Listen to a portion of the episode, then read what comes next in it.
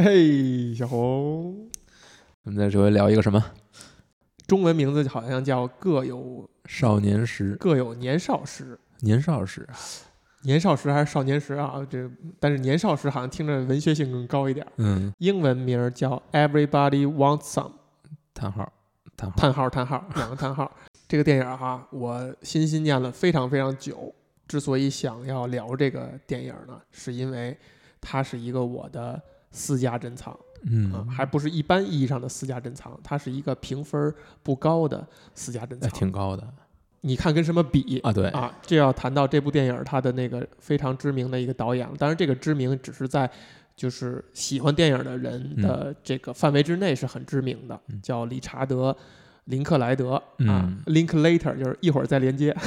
理查理查德一会儿再连接导演是著名的《爱在三部曲》：Before Sunrise、哦 Before Sunset、Before Midnight。嗯这三部电影儿，它的一个特点就是话痨电影儿，而且每三部这三部之间各相隔了九年，用同样的演员，看着这些演员变老，去演绎了三段故事。还拍吗？后面我觉得应该还会再拍，因为它的第三部是二零一三年出来的，呃，再过九年的话，也就是二零二二年，也有可能会再往下拍。呃，我非常期待哈，如果要真的是在拍的话，因为现在也没有确切的消息。另外，这个导演的更为大家所熟知的一部电影，就是著名的《少年时代英文叫 Childhood》（Boyhood）。Boyhood，Boyhood 嗯是一个历时十二年的一部电影，就是从一个小男孩的六岁一直拍到他可能十八岁，有点像纪录片了。同一批演员，小男孩的父母，他的姐姐，嗯、他的姐姐好像就是导演的闺女，同一批演员，嗯，每隔一段时间把大家集中在一起拍几个镜头，拍一段，最终剪辑成一部三个小时电影。这部电影好像是，呃，至少反正奥斯卡肯定是提名了吧，拿没拿我有点忘了，也有可能是最佳影片就是这个，呃，Boyhood。嗯不是很重要。就总之，他是一个很知名导演。对，在他的这几部电影的这个评价体系之内，这部《Everybody Wants Some》属于最低分儿，就基本上他知名电影里边儿，他属于最低分儿。比如说在国内某网站上，大概是六点儿六点儿几分儿吧，不肯定是不到七分儿的。而他其他那几部电影都是七分儿八分儿这个水平。在 IMDB 上，这部电影也仍然是不到七分儿，然后其他几部电影照样也是至少是可能八分儿起评吧，就是这么一个状态。所以它是一个评分不高的一个私家珍藏。哎，就这样一部电影，我会很开心。就是我有一部评分不高的，而我很喜欢的电影，嗯他的那个心态跟一个高分的小众电影还不一样。就是说这部电影可能，比如说很多人不看，或者说他没有被大家看到，但是看到的人都打了高分儿，呃，心态还是不一样的。这种心态可能是你希望它永远是一个小众的状态，一旦它变成了一个大众的，包括我们看现在的国内的一些综艺节目，去推出一些无论是乐队还是歌手，你能经常能够看到网上这样的声音，就是哎呀，我的一个心头好一个小众东西被大家都知道了，我很难过，我很伤心，就经常能看到这样的一种表达，就是好像我呵护的一个东西被广泛知道了以后，它就会变了或怎么样。但是像我刚才提到的这种啊，大家某种程度上都看过，但是喜欢的人不多，甚至很多人在导演序列里边会觉得，哎呀，这个导演这个终于拍了一部差的电影，会有这样的言论。在这个前提之下，我却非常喜欢，我对此事是觉得很高兴的。我觉得这个片子还是挺让我惊喜的，因为我对他的第一印象不是特别好，第一印象，对，甚至说是比较差的。呃，为什么呢？其实跟他的选跟他的拍摄其实没什么太大关系，就是跟他选择的这这批人，嗯、因为本身我对所谓的我我本身是一个没没有什么运动才能的人，我也不喜欢去运动，或者说不喜欢把自己搞得特别累，然后一定要追求是就是有一个什么样的身体或者什么样这样。嗯所以呢，一开始我看到他们整个这些这批人状态呢，我就觉得是我特别反感的那批人，嗯就是特别自大，然后呃凡事就是觉得自己啊，我很有很有力量，就就一定要怎样怎样。嗯我是比较讨厌这帮这帮人的，尤其是他们这种口无遮拦的，然后也也没有什么，对吧？互相瞎损，呃，对，然后没有什么实质性的内容呃。对对对对对对，就是挺觉得这个片子一给我第一印象就特别不好。你觉得这种印象会是，比如说林克莱的导演他的这个这些受众和粉丝会因此而觉得这是一部不好看的电影吗？因为我本身不是他的粉丝，嗯所以我很难做出这个评价。但是我觉得，起码他不是一个主流，就是非常被大家一定会很喜欢、很认可的一个设定。嗯，就是说，你一上来就把它描绘成这个样子，就淘汰了很多人。对就是很多人就会觉得嗯反感了，就是很很自然的，因为自己内心的偏见啊，或者说那自己内心的一个我我自己觉得什么样是好的，嗯或者说这个世界这个社会觉得什么样的是好的，嗯你就会把它去，因为大家就是那种共识嘛，嗯也不是说共识吧，就是说这个肌肉很大，但是没有脑袋，这个这是我觉得是一种偏是一种成见，嗯，一种已经深入骨髓的那种，电影里边其实也也对这也是有提到到的，也是嗯用明文去提到的哈。对我们先不说，如果是这样的话，那可能比如在电脑屏幕上看的一些人，可能在有你这个预设的时候，他就会关掉，或者这嗯电影我就不再看了。哎，我一开第一次看的时候，我就是没看下去，嗯，但是因为我说要聊，对，我就坚持了下去。我说那看完吧，看完嗯他到底、到底想讲什么。嗯，看完发现也没想讲什么，也没想讲什么。但是看完看到最后，你是会觉得一切不是你想的那样。嗯导演本身是没有受到这些成见去束缚的，嗯他想要表达的东西也跟这些成见没有特别明确的那种关系。对，我觉得，这就涉及到两点哈，一个是说你刚才提到了。电影里边讲的这批人是一种什么样的状态？比如说，都是运动型人啊，头脑简单、四肢发达的人，呃，他可能代表了某种导演的一种审美或者他的价值的一个取向，他也可能不是，就是导演只是摆了这么一个现象出来，然后希望就是他也可能也是反感的，就是存在这两个可能性，就是他第一他是认同这些人的，他是喜欢这些人的；第二他也不喜欢，他也不认同，但是他拍出来另有其他的意思，就这是两个可能性。最后你看完以后，你会倾向于哪种可能性？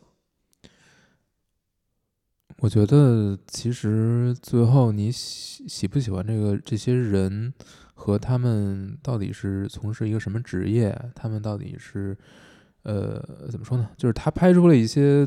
能跟这些东西没有太大关系的东西。我记得你看完以后跟我说哈，这个电影你看到最后是希望可以一直看下去的。对，这也是我在第一次看这个电影的一个最强烈的感受，就是我就想，哎呀，怎么完了？就是还想再继续看下去，对，甚至你会期待它是一个连续的系列剧，它甚至是个美剧，嗯它可以一集一集的按这个嗯状态去或者起码过九年拍一遍。那我倒没想这个问题，就是你还是想看这一批人的这一团生活，就是它是延续下下去的。我也是产生了非常强烈这种感受，而且我记得我当初第一次看这个电影的时候是没有字幕的，就资源刚出，它又不是一个很热门的电影，就是短期内是没有字幕组去做的，我就是生啃下来的。而这个电影他们说那些话。我觉得你只要不在美国生活哈，你英语再好，你也不一定能明白。对，呃，一个是说他们用的语言很复杂，再有一点就是他们谈到的那些内容有大量的文化，而且是小众文化的因素在里边儿。就你如果不是一个熟悉呃美国呃那个年代文化的人的话，很多东西你是看不明白的。再加上语言用的也不是传统意义上的好懂的英英语，是是更更乡下的、更更市井的那些东西。呃，但是这个电影呢，又回到了一点，就是我们刚才产生那种感受，你想一直看下去。提到了我们曾经提到的一点啊，某位国内知名大导演啊，蜚声国际大导演曾经说过，拍好一个故事对我来讲没有难处。我们在聊《失之愈合》的步履不停的时候提到这个引用哈，然后这个大导演说，拍好一个故事，对他来讲不是难处。嗯然后主持人问：“那对您来讲什么是难处呢？”就是如何不讲一个故事，而拍一部电影啊。咱们今天聊的这个《Everybody Wants Some》，其实就是如何不讲故事，不讲一个故事，而拍了一部电影。这个电影还能让咱们产生感受，是你希望继续看下去。这就是我喜欢这部电影的最主要的一个原因。我记得当初我第一遍看完这电影以后，我立刻就发了一个某个社交网站上发了一个发了一个呃信息，说我是用这个电影的海报，然后评论大概就是说这才叫电影。既然他不讲一个故事，那这个电影讲了一个什么样的故事呢？讲的就是一个主要跟随一个大学大一新生的视角吧。这个大一新生叫杰克，然后呢，他是进了一个一所大学，然后主要是作为这个所谓的棒球所谓特长吧。嗯你，棒球按特长生。你按国内就是这么理解。嗯然后呢，这个大学的这个棒球所谓的棒球队或者棒球社吧，应该是个队吧，嗯它可能是也是相对来说品质比较高，成绩成绩比较好。成绩比较好。嗯，对，然后呢，他进入这个大学之后，还没有开始上课，嗯仅仅是报道，报道到第一上第一天课期间的这几天，他发生了一些事情，比如说他们他跟这些呃棒球队里面的各种各样的人产生了接触，那看到有不同，就是有一些高年级的，嗯嗯，他们一起搬到了一个独立的所谓的公寓，学生公寓一座吧，一座独立的公寓，嗯呃，所以呢，大家都混混合的住在一起，然后这里边有，反正一天到晚我感觉就是在没什么正经事儿。没有什么正经事儿，嗯，就是泡马子、开 party，然后喝酒、嗑药、喝酒、抽大麻、打一打，就是做一做运动，嗯、对。然后其实没有什么正经事儿，也没有什么一以这个一以贯中、过一以贯之的这个故事线，嗯。主要还是展现不同的人吧，人的状态，就是他嗯们这批人到底是一天到晚在想什么，在干什么，他们有什么样的追求，他们在马上要开始面对这个大学生活，或者是已经过了很长一段大学生活的时候，他们是一个什么样的状态？他们还没有走入社会，还是处于一个在这个在这个特殊的环境之下吧，嗯。嗯，但是要展现的其实是他们，我觉得是进入社会之前的那种那种状态，充满向往，然后非常有冲劲儿，嗯也都对自己有很高的期许。咱们但每个人其实最后会走到什么样的道路上，谁也不知道。嗯，但大家现在是属于一个还不需要去考虑那么多的，嗯他们也没有去考虑那么多，他们可能更多想的是如何享受自己在大学的这段生活。那《Everybody Wants Some》，你说回这个片名呢，可能就是在这段期间嘛，就大家还是想要去充分的去充分的去体验生活，嗯就充分的活着。嗯嗯。既然你提到这个片名，这个电影叫《Everybody Wants Some》。其实我上大学的时候是有过类似这样的生活的，我们也是打在棒球队里，嗯，有人会喜欢这批人，比如我相应的就会比较喜欢，那可能你不喜欢，就无论你喜欢不喜欢，但是电影当中讲到的有一些东西也是你想要的，嗯，这才是说 Everybody Wants Some。当然，它有一个场外信息是这个片名是呃电影当中提到的一个很知名的乐队，我忘了是哪个乐队了，它的一首歌曲啊原封不动就是这个名字，好像也有两个叹号，就是相当于引用了这个这电影当中充充斥了大量那个年代的流行的乐队，就那些孩子在听什么，影响那些孩子成长的那些摇滚乐队也好，流行音乐也好的那些歌曲当中的一首作为片名。但是这个电影甚至在它第一次公布的时候，公布这个项目的时候，用的是另外一个名字，以及都有相应的海报。那个名字叫 "That's what I'm talking about"。这句话可能跟这个电影的那个气质，我感觉是更贴近的。你刚才讲了这个电影的所谓的情节或者它的一个状态啊，其实你看到，呃，如果硬要去归纳总结的话，他讲了这些人在不停的参加了几个 party 喝酒，然后他们不停的在泡姑娘，呃，带回宿舍也好，还是怎么着也好，训练比赛反而只有一次。但是他们以不同的方式，以各种各样的，无论是现实存在的，还是他们自己发明的一些方式，在进行各种各样的比赛、竞争，争个你死我活。虽然表面上看上去大家是乐呵呵的，但是你能够看到当中他们在以任何名目去进行的比赛当中都非常的认真，都非常的争强好胜。其中这个电影里边有一个。可能是有一个铭文的台词表现，就是，呃，我们之所以能成为一支非常有竞争力的、成绩很好的球队，就是因为这儿的人都很争强好胜，就哪怕这个比赛是不严肃的，是大家发明的，为了打发时间、取取乐子的。就比如说，曾经有一个是两个人互相弹对方的手，看谁接受，看谁忍受不住了，就这种无聊的，看上去。特别奇怪的比赛，他们也仍然非常认真的、非常看重输赢的去对待这个事情。我认为这就是你不喜欢这个，可能不喜欢这批人的那个点。我觉得，那你还是比较了解我的，我是绝对不会喜欢这一点。嗯，我觉得没什么，没什么实质意义吧。嗯，或者说，我觉得把呃，应该放在某一些。地方的态度放在世界上所有的事情上，是我觉得没什么意义。那比如说这个大家互相抽手指头这件事儿，嗯，我觉得就是甚至打乒乓球，甚至对，甚至这个棒球比赛，我都觉得不是一个值得去追求的东西。嗯嗯，我就觉得打赢别人不是我们活着的目标。嗯，我觉得应该是要。做一些属于自己的东西，这个呢，你这么看，就是我觉得，呃，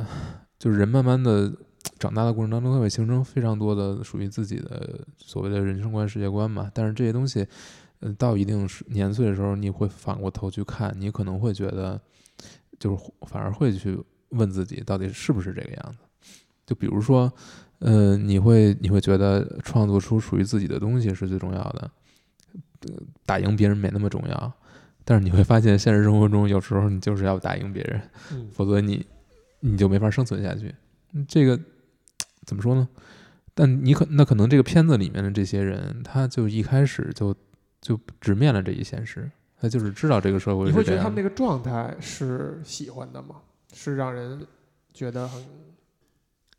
赞同，或者他是可爱的吗？我觉得这个是可以，可以，可以这么，我觉得是这样的，就是他这个较真的状态，我觉得是挺可爱。这个电影吧，很不公平。按理说，就是我们正常理解，身在其中的人，身在比赛其中的人，是不会跳出来去想我这个东西是否有价值，以及我为什么这么在意这些输赢。他可能不会去想，是或者说他需要到很后来才会去想。而这些年轻的孩子们可能不会去这样去想，但是因为他是一个。电影艺术的一个表达是一个作品的表达，导演必须把他自己对这个事情的思考加注在这些演员身上，这个是特别不公平。就是这个，这也是这一类电影它可能不真实的一点，就是我们可能会看到的是一根筋的学生去表达他们赞赞同或者喜欢的那个东西，而在这个电影里边，你看到的是他不是一根筋，他会跳出来去想。甚至用台词，用他们之间互相讨论去讲述这个事情。所谓的电影的主人公啊，就是这个 Jake，其实就像是一个观众的视角。无论是他这个人物的塑造，还是说他的呃这故事的讲述，就是以他来报道，一直到他上课之前的这个三天多的时间之内，他就像是一个观众的视角，并且他跟他所谓心仪的这个姑娘在。互相试探对方的时候，去聊一些文学、聊一些人生、聊一些三观的时候，会自然而然的去探讨了这样的问题。他们提到了一点，就是所谓应该是西绪福斯吧，就是刚才我们谈的，我们怎么去看这个寓言、这个典故或者这个神话？其中有一个角度就是，如果西绪福斯他自始至终他都知道他推石头这个东西是无意义的，就像我们刚才说各种比赛，棒球比赛也无意义。我们看到的一切东西也无意义。如果真的是，甚至走到极端，就是一个虚无主义了嘛？如果它是无意义的，他还坚持在推的一个可能性，就是既然一切事情都无意义了，那这件事情本身就是有意义的。就是如果我喜欢，就是如果我就是喜欢推石头，把一个石头从山脚推到山顶，它没有最终的意义。我不是看中的推到山顶以后它立在山顶那个结果，而是你如果可以的话，让我一直推这个石头推下去，它反而变成了一种意义。电影中这些孩子们可能想象不到这一点，但是导演借了这些孩子嘴，把他这一层意思给表达出来了。这些人可能也知道他们的各种特别傻的比赛、特别无聊的比赛，以及他们最终来这所这所大学的目的，其实是为了打棒球的这个意义都是没意义的。但是就是因为他们喜欢，反而这个事情就变得有意义了。对那你那我觉得你最后。就比如说像我，我本身可能对这种人或者说对这些事都没有什么感觉，我就我就不会天然的去喜欢他。但是我看完这个片子之后，你我不会觉得这个是一个无意义的片子，不会觉得他们做的事情是无意义的。为什么呢？我觉得关键就在于他们自己是不是真的喜欢自己在做的事。对，嗯，那既然他们是认可的，那他们是所谓的言行合一的，那我觉得。看着他们去争强好胜，你也不会觉得这个东西是是愚蠢的，你不会觉得他是愚蠢，你会觉得啊，他们是这个样子的，那他可能就是喜欢争强好胜这个点，他就需要别人的认同。嗯，那他既然他喜欢，那这就是他的选择，这个其实没有什么过可以过多去评断的。嗯嗯，但你能够看到的是他们身上有一种热情，那这个热情可能是或者说对于生活的。期盼，嗯，他还没有非常灰心沮丧，还没有变成一个虚无主义者。在这个时候，你能感受到的这种活力，或者说这种，我觉得，我觉得这这个在他们身上迸发出这种感觉，虽然有可能你会，你仔细想，你会觉得很蠢，但是你，但是你还是会受到感染，因为这些东西，它天生就是会感染别人的。嗯，我觉得他可能不需要一个理由，就是说，他们在做这这在做的这些事情到底对他们有什么好处？呃，你这时候考虑的也不是这些，而是说啊，我也希望我是这么年轻，我也希望这么我也这么无忧无虑，对一切都觉得充满了希望。嗯嗯，但是你会发现，如果你已经不在那个岁岁月了，你不在那个时候了，你会回去看，你会觉得还是。这个时候是真的是非常人生中最好的一段时光。是的，嗯，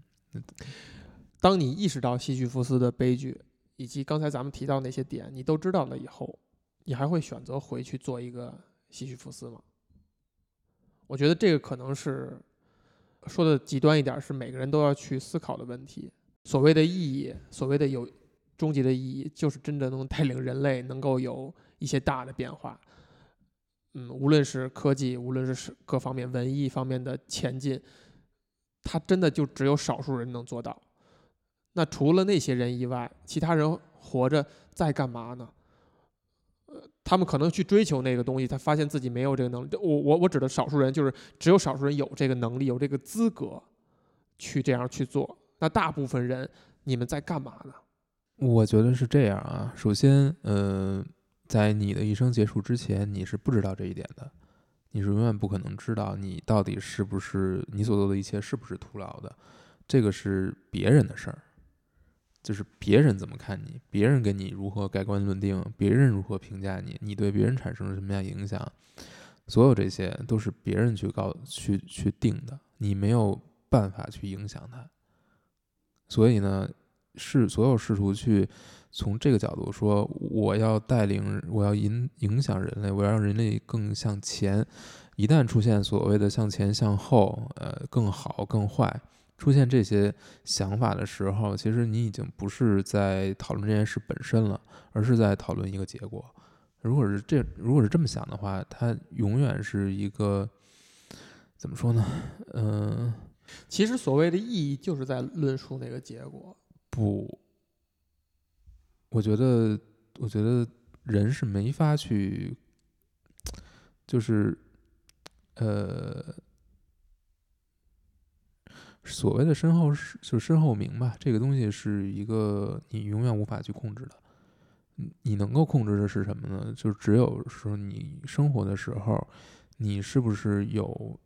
去做自己想做的事情？你有没有努力把它做好？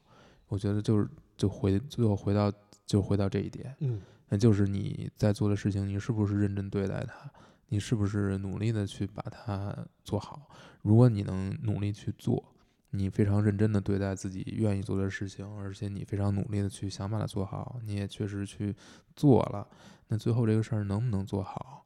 是一个什么样的结果，对别人产生了什么样的影响，这些都是附带的，都是你无法去控制的。那你有多少才能？你可能最后这个结果就会决定这个结果是如何，但是还是分成两部分嘛，就是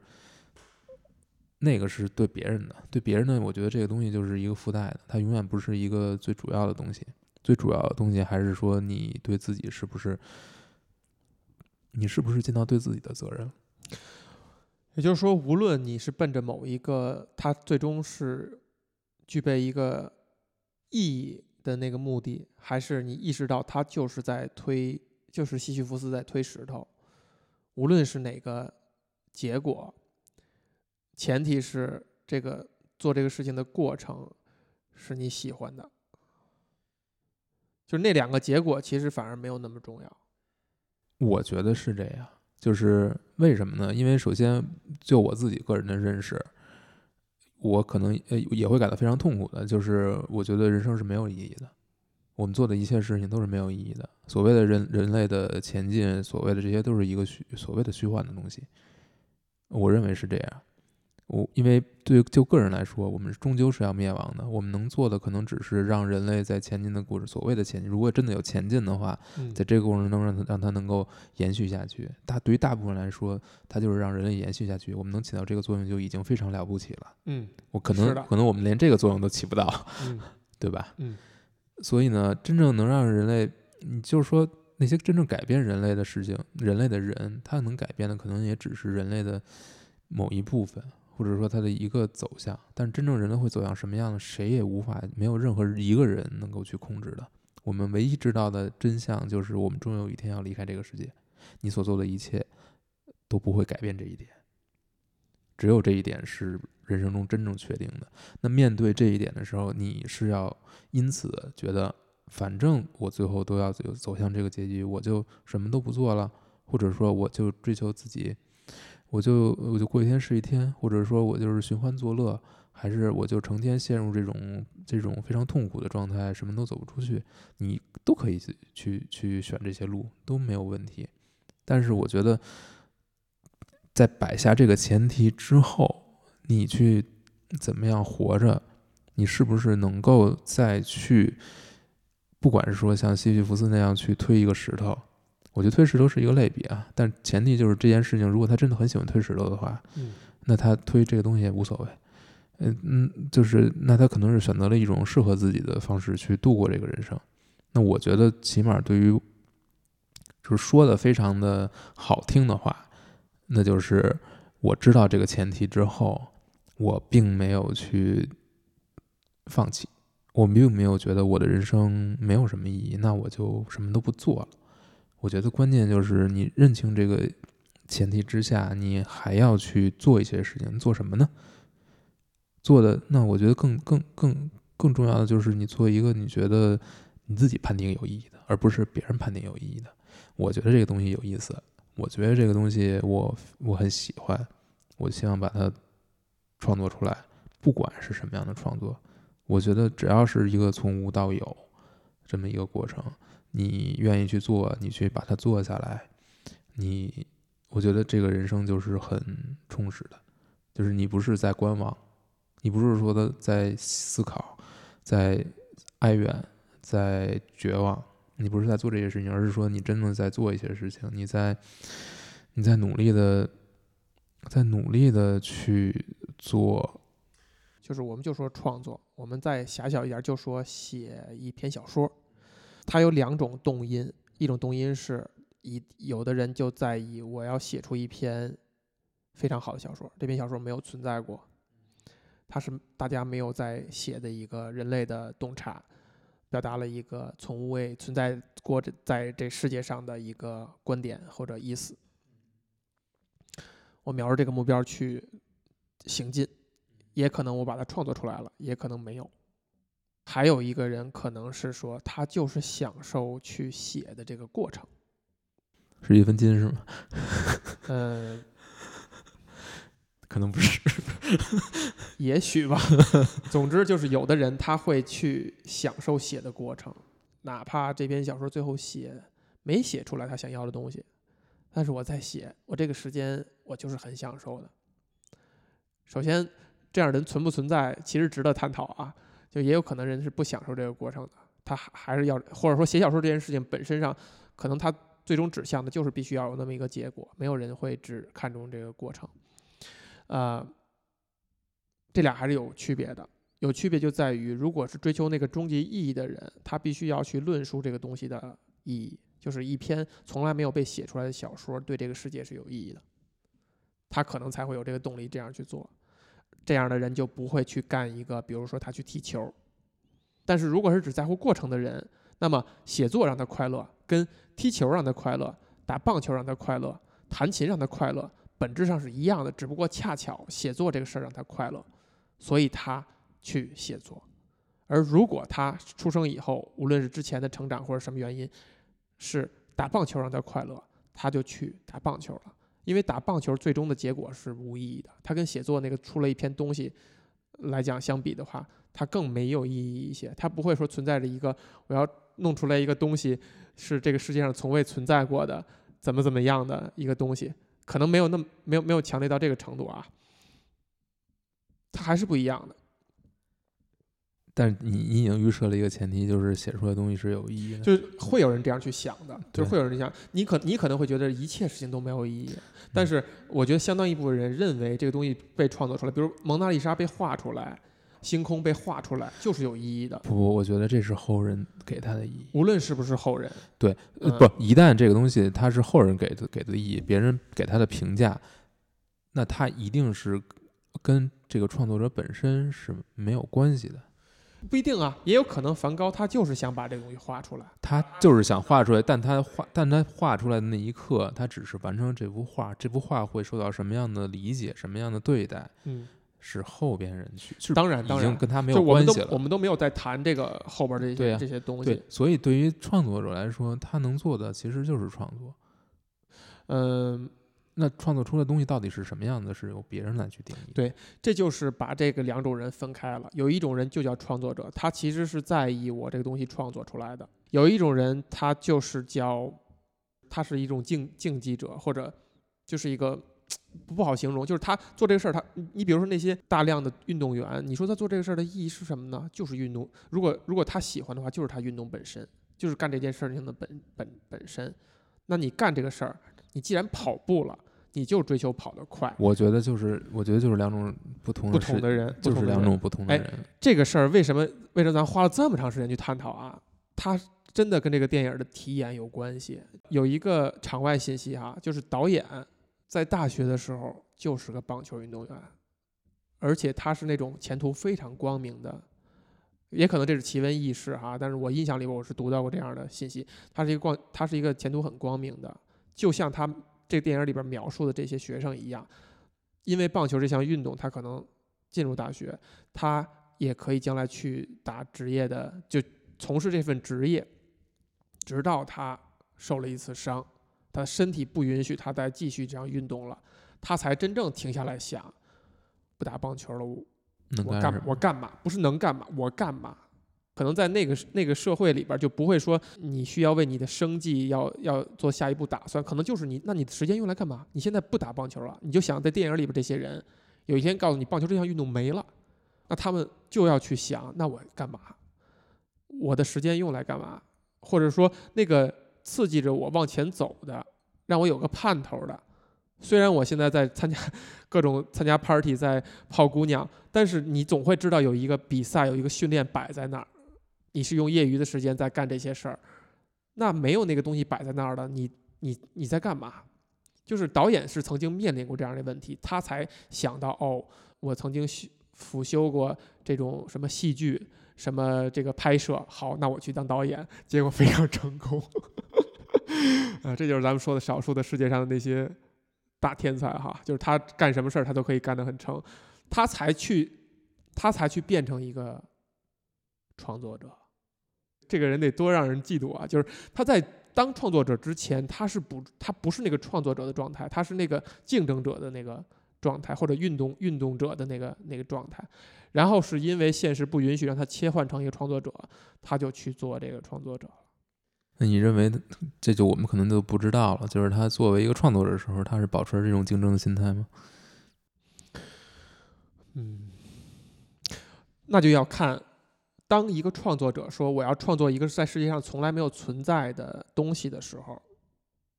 他这个心态是不是源于一种竞争的心态？就是我要写出一个，我要创作出来一个别人没有过的东西。他可能还真的就有这样这个，还是有的，对，还是有的，嗯，所以这其实又变成了同一件事，是的，就是你始终要面对的参照系，嗯，是你的，不管是你的时代还是你以前的时代，就是你总要你做任何事情，你总免不了要有这么一个参照系的。对，我要写一个小说，那我我写的东西有没有人写过？嗯，那我要。又拍一部电影，这个电影的题材有没有人碰过？对，就是我讲的这个事儿，好家伙，几十年前就有人都讨论过了。嗯，那你知道以后，有的人就会觉得非常挫败嘛，就是我费了这么大劲，对，我觉得我好像做了一件对无与伦比的事情，但人家依然拍出了拉拉烂的，什么情况？对，就是那个结果，那个结果可能具备别的意义，但是如果这个这个导演这个创作者本质上他是想瞄着说。我的我的我的艺术性，所谓的艺术性就是别人没有探讨过的。这个要要去再想一想。首先啊，就是有一个参照系和没有，怎么说呢？就是说你我们现在现在说的啊，说没有人创作过这件这个东西，但是我要把它创作出来，这个是一种竞争吗？它不是一种跟某具体个具体度具体某个人的竞争，我觉得这个其实是和一一种已经现存的世世界的竞争，或者说是跟你自己的一个竞争。就它不是明确的我要跟你竞争，或者是跟谁竞争，我要变成这个行业最好的。那这个是其实是比着别人来说的，我要打败你，我成我就能成为了。那么打败你之后呢，还有什么呢？没了，那我到这儿就行了。但如果是我要创造出一个没有，你倒是不行，你还得跟自己竞争。就是我再做一篇，对啊，我再弄出一个来，我都没有。呃，对。但是如果你是打棒球呢，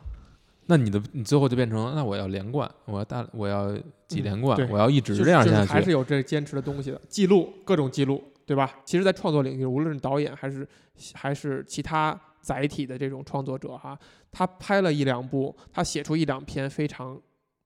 知名的非常有广受好评的作品以后，他仍然还去在追求新的东西，不是重复他自己。就有这样的导演，他可能真的就是一种争强好胜的那个心态。这个其实就是把它搞得太太绝对了，因为很多东西，尤其是创作，它不是一个我想创造就可以创作出来的。说完了，就是说到最后是这个东西是什么妙笔生花呀？不是你想生花就生花的，就是那些创作者的困境哈。就你包括你给我发的那些，在创作当中极其痛苦的人，想尽各种办法的人，他痛苦的点就在于，不是说这个字儿他不会写，嗯，这句话他写不出来，而就是我就要写出我没写出来过的东西，写出那些不是陈词滥调的，不是为了完成一篇东西的东西的时候的那个过程，我不顺利。我想不到那一点，就是我在创作的这个过程嘛。所谓的那种痛苦，就是来自于那种争强好胜的心态。就是我这句话写出来，就要让它成为不朽，成为永恒，成为没有过的，超越我自己的。对，那所以说回来，如果真的是这样，那就是你要把石头推得更高，再看它掉下来，你要一次一次把它推得更高。嗯。再看它掉下来，对，那你说人干嘛呢？就是你只能寄希望于，既然想到这一点了，你也必须要去推那个石头了。这个想法你产生了，你不会再破灭了。就石头摆在你这儿面前了，你没有退路了，你要推了，你只能寄希望于你喜欢推石头的这个过程。是这些运动员，他真的热爱棒球，而不是完全的是说我特别不热爱，但是我在意最后我得的那个奖杯。这拍电影的个拍电影的人真的热爱拍电影，嗯而不是唯一的在意最后那个电影拿到了某某个奖项，被大家得到了怎样的认可。你只能寄希望于推石头的过程是你喜欢的，无论是你催眠自己说我喜欢这个，我喜欢这个，还是你不停的尝试推各种各样的石头，最后找到那个你喜欢的东西。哎，如果你找到这个你喜欢的石头，那你是一直推同一块石头，按同一的方同样的方式去推，还是怎么样？你觉得那那不那个就 就是这就是这意思呀？啊，比如说呃，说说谁？比如说东野圭吾，我对吧？点名道姓了都。嗯、对吧？嗯嗯，或者对吧？或者不是史蒂芬金嘛，对吧？嗯，那你说还有人就喜欢他写的东西，就你愿意一直一直去读，而且很多很多作者，那他可能他是每一篇有新鲜的东西，但是他大体的方他的创作方式是一样的，嗯就他的思维逻辑都是一样的，这就是受限于他的经历，那经历他的还有他的想象力，他就是会这样。这个又又可以去再细探讨。就咱就说史蒂芬金，嗯，对吧？他我我不熟啊，你他写的东西会把大会被大家放在类型的文学里边儿，我就就说类型吧，就是类型片和类型小说。对，嗯，这但是每一篇的情节和他想到那个创意或者设置的那个概念那个点都是不一样的嗯没，这个微创新，啊，微创新，不能说 这都不是微创新了，就可嗯能说在这条跑道上，在一个类型的类型的偏类型小说的跑道里边，那个就是唯一的创作，就是创作的点就指向的是你的那个概念想的是不是新，想的是不是没有人想过，或者说同样的一个概念你是不是能写出新意，它还是有这个。在这个跑道里边的所谓的文学性，或者说所谓的创新性的，呃的的比较在的，对吧那？那所以对于一个人来说，尤其呃不不管你是一个竞争者还是一个创作者，你是不是身上同时有两个责任？第一个责任是把你自己喜欢的事儿去做下去，另一个责任就知道你自己喜欢什么事，就是你要知道你的战场有多大，你的路有多当然宽，，当然了，嗯，哪个是你值得，哪个方向是你愿意去走的，就是哪个方哪条路是适合你走的，嗯，适合或者你走的我说在同意这句话，或者说就是说在这就真的就又回到那个那个那个所谓的初心了。如果你真的是在意的那个结果的话，你会选一条能出成绩的路，以及你擅长且能出成绩的路。那另外一个决策的方式就是，哪怕出不了成绩，但是我喜欢这个，它有它它出不了成绩也是微乎其微。比如说，我选这条路，我是百分之十的可能出成绩；选这条路可能是百分之零点零一的可能性出成绩。那这条路反而是我喜欢的东西。比如他就是一个喜欢写悬疑小说的人，他就不会去写那些呃浪漫文学等等等等。嗯嗯，我觉得还这这就谈到了还是有区别了，就是还是嗯你怎么去看待？你是更想说享受推石头的过程，还是你更享受有可能把它推到顶点的那个那个结果？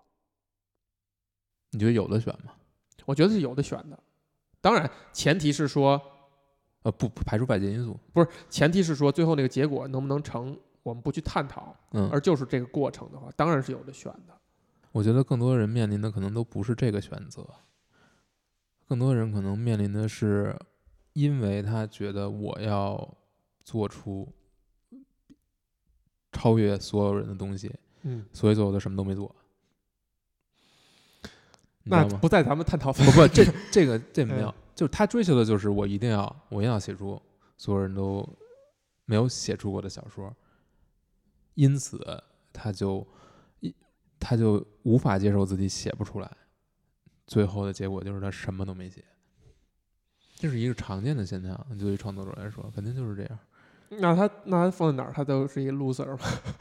对不对？但这就是大可能非常多的人都是这个样子，因为更多的人可能是啊，我创作出了一个我觉得嗯很新鲜的东西，我那我觉得我就停在这儿了。我觉得这个东西要这个东西要一定是要杜绝的，这还是可以可以提可以长进可以提高的地方的。那比如说我就写出了，我写出了没人都没写过的，嗯，但是我再写我就写不出来了，怎么办？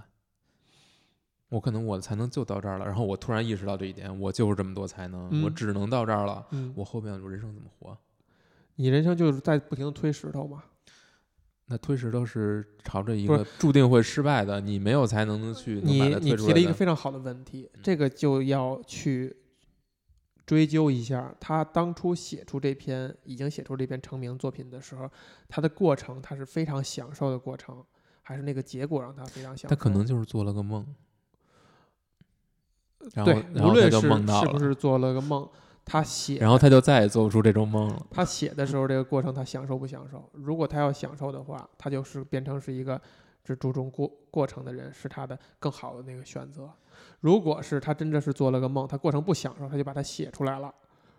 那没办法啊，那就上帝选择了你，对吧？那个老天爷选择了你，都是有可能的。老天爷选择了你，那你没办法，你本身是你本质上是一个平庸的人，那你就过一个平庸的生活完了。嗯老天恰巧选了你，借你之手，表达了一下他自己的想法而已。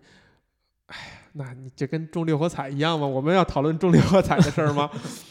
对不对？我们不要去讨论中六合彩的事儿啊。其实说回来哈、这个一会儿再连接导演，嗯，提到这一点以后，我就觉得这个事情是挺有意思的，就是你看他后边的这个创作过程，就是他打不了棒球了，他去当一个导演了，他的创作过程还真的就是像刚才咱们论述的，是一种好胜心态，就是我要干你们没有干过的事儿，对吧？我跟时间较劲，我用同样的演员，我用真实流淌的时间，让这些演员去讲故事。每一部电影单独看它都不能说是这个领域里边的绝对佳章，但是这个行为这三部摆在一起，它就是有艺术表达的，它本质上就是一一种艺术表达，它就具备了额外的意义。我们甚至可以揣测，这个导演当初就是这样设计，就是说我就是要做大家没做过的事儿，所以我想到了这样一个方式，去让这个艺术表达这个作品具备艺术性，以及被大家谈论。包括少年时代也是这样，我就是要以前可能没有人这样去做，我就这样去做。我不敢说这个少年时代这个成片是一个绝对精彩的电影啊，当然我我很喜欢，我也是看完以后觉得。还可以，还想继续看下去，有点怅然若失的那个感觉。但是，它更具备意义的就是他这个行为。我们甚至可以揣测，导演就是这样设计的。那你不觉得所有能被称为艺术的东西，它骨子里都是要这样吗？你都是要去形式，就不是不这是一个我是说追都要追求一些没有人做过的东西。当然是啊，就是其实本质上是只有那一条路在那儿，差别只是在于那个过程你到底享受不享受。就用哪种方式推石头？你选择了一块你喜欢的石头和一条路嘛，但是石头推山顶是那条唯一的路，